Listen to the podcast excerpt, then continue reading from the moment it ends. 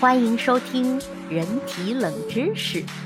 现在准备好跟我一起长知识了吗？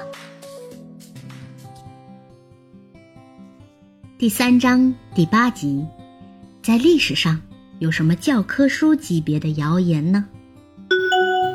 几乎每一个有舌头的人呐，都看过那张神奇的味觉地图。简单来说，就是舌头的不同部位负责品尝出各种不同的味道。其中，舌根尝苦，两侧后半部尝酸，两侧前半部尝咸，舌尖尝甜。某些情况下，有些知识啊，还是老师教给大家的，完全是教科书级别的常识。难道大家都不想知道是为什么吗？事实上啊，这又是一个世纪谣言，因为味觉地图并不存在。应该有不少的小伙伴小时候因为看了这个破地图，被坑得晕头转向。例如吃药的时候，为了避开苦味儿，特意把药放在专门尝甜味儿的舌尖上，结果苦到从此开始怀疑人生。这个谜呢，始于一九零一年，那一年德国科学家汉尼格做了一个实验，并发表了一份研究报告。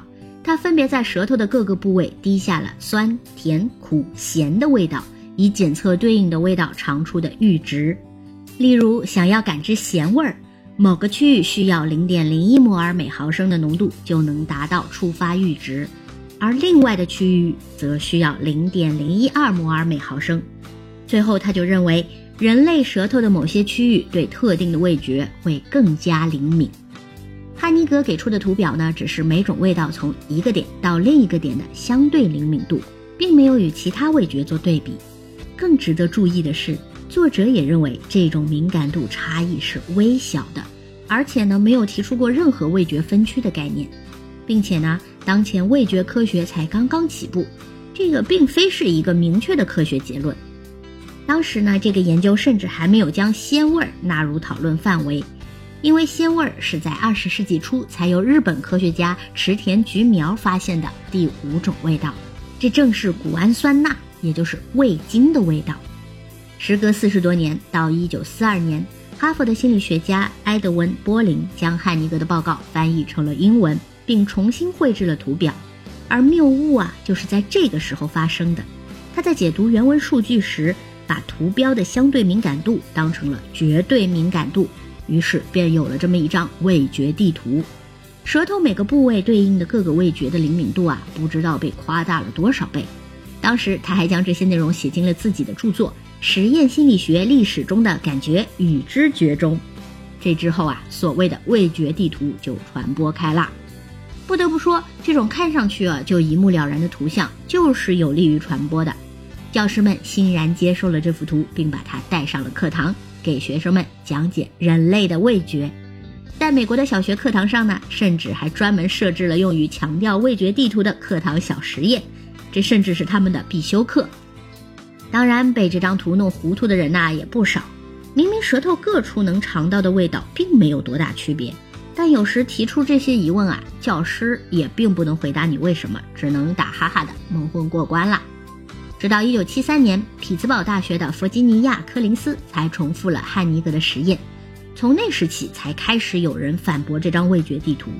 他检查了过往的研究，并召集了一批新的志愿者，以验证他们不同舌区对各种橙味分子的尝出阈。这十五名志愿者口内的不同舌头的区域，分别会被滴上不同浓度的氯化钠，就是咸味儿；蔗糖就是甜味儿；柠檬酸那就是酸味儿；尿素还有奎宁。它们都是苦味的。实验到最后啊，他确实发现了每个舌区对各种味道的尝出阈是有所差别的，但各区的阈值差别是非常微小的，几乎没有任何实际意义。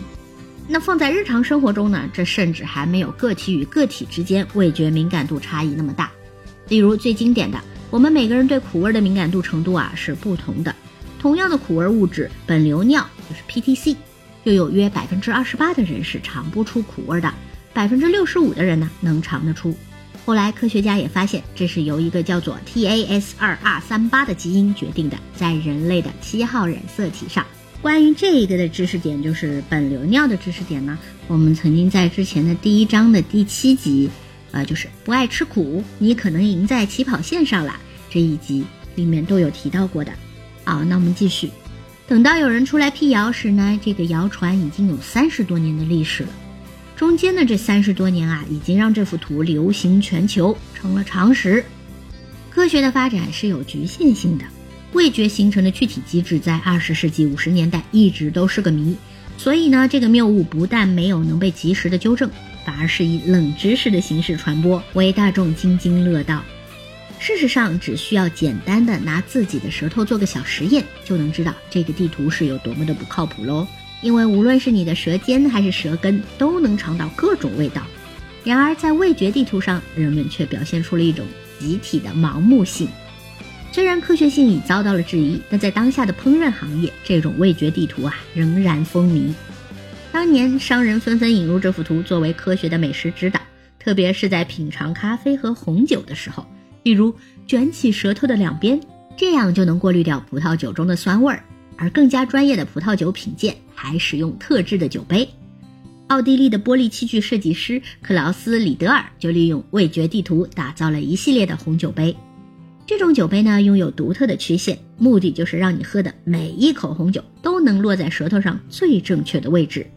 而这些披上科学外衣的红酒杯，也给红酒行业带来了巨大的影响。尽管味觉地图的科学性如今已经大打折扣，但这种优雅别致的红酒杯依然流行。有时候呢，这种红酒杯还能反哺一下味觉地图，帮助这个地图进一步的传播。那么，真实的味觉地图应该是怎么样的呢？哺乳动物的舌背面和侧面呢，分布有四种乳状突起，它们分别为轮廓乳头、叶状乳头、菌状乳头和丝状乳头。这在我们。这在我们的第三章第三集，呃，为什么尝尽百味的舌头却连可乐和雪碧都分不清楚？在这一集里面我们也提到过的。那么，嗯，除了丝状乳头外呢，其他三类舌乳头因为含有味蕾，又被称作味乳头。而这些长得像洋葱似的味蕾呢，正是我们能尝到味道的关键结构。味觉是通过味觉受体细胞产生的，这些细胞能识别不同的成味分子。就是呈现味道的分子，并且编码成神经电信号，最后通过特殊的感受神经传送到大脑，形成味觉感受。于是我们便能感受、分辨出各种味道啦。而味觉受体细胞集中在味蕾中，每个味蕾中含有五十到一百五十个受体细胞。人类舌头上的味蕾数量非常庞大，有八千到一万个。可以确定的是，舌头与舌头边缘的味觉是特别敏感的。因为这些区域包含的味蕾较多，味蕾的分布范围啊也很广，几乎遍布了整个舌头，甚至连上颌和咽喉的局部都有它的踪迹。在咀嚼和吞咽的过程中，食物就会随着唾液扩散到舌乳头上。一旦舌乳头上的味蕾接触到这些食物分子，味蕾上的味觉受体细胞就开始协调工作了。目前已知共有三种味觉细胞。它们可以感知我们常说的五种基本味觉，即酸、甜、苦、咸、鲜。除了酸甜苦咸鲜这五味以外啊，可能还存在着第六种味觉，如脂肪味、金属味等。如果非要说有味觉地图，那么这种味觉地图或许能在不同物种间被找到。对于所有生物来说，生存永远是第一位的。味觉是在哺乳类动物漫长的进化过程中形成的。每一种味道都具有着它独特的意义，甜味儿代表着食物富含糖分，鲜味儿代表着食物富含蛋白质，而适量摄入咸味儿呢，则能保持人体的电解质平衡。至于酸味儿和苦味儿，则提醒着人类这种物质可能是有毒的哦，有害的哦，不要吃哦。但因为各种哺乳动物呢处于不同的生态位，它们能感受到的味道啊也不太相同。从某种程度上来说。动物能品尝到什么味道，和它们能吃到什么食物有关。最典型的一个例子，便是我们最爱的国宝大熊猫啦。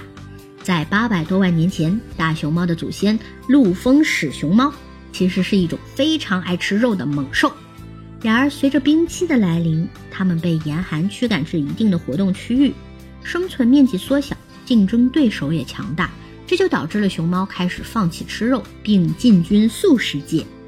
化石证据显示。大熊猫大约是在七百万年前才开始吃竹子的，然而大约在四百二十万年前呢，它们的 TASER1 基因，也就是鲜叶受体基因才发生了突变，失去了感受谷氨酸的味觉。这也就意味着，在几乎长达三百万年的岁月里，大熊猫啊都是被迫无奈才吃竹子的。忍耐着对肉类的欲望，它们开始修仙般的啃起了竹子，真是好可怜啊！再比如，猫是单纯的肉食动物，它们已经丧失了对甜味的味觉，所以它们并不能像人类一样享受水果的甜美。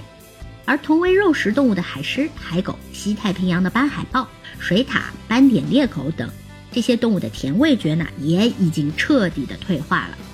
此外，生活在海洋的鲸类。也是哺乳类中味觉最迟钝的，它们长期适应吞食、大快朵颐吃东西的方式，根本就连舌头都用不上。长此以往呢，除了咸味儿以外，它们的味觉就已经基本消失了。不养闲人，对不对？不养闲功能。所以说呢，哺乳类动物的味觉差异，才是一张真正的味觉地图。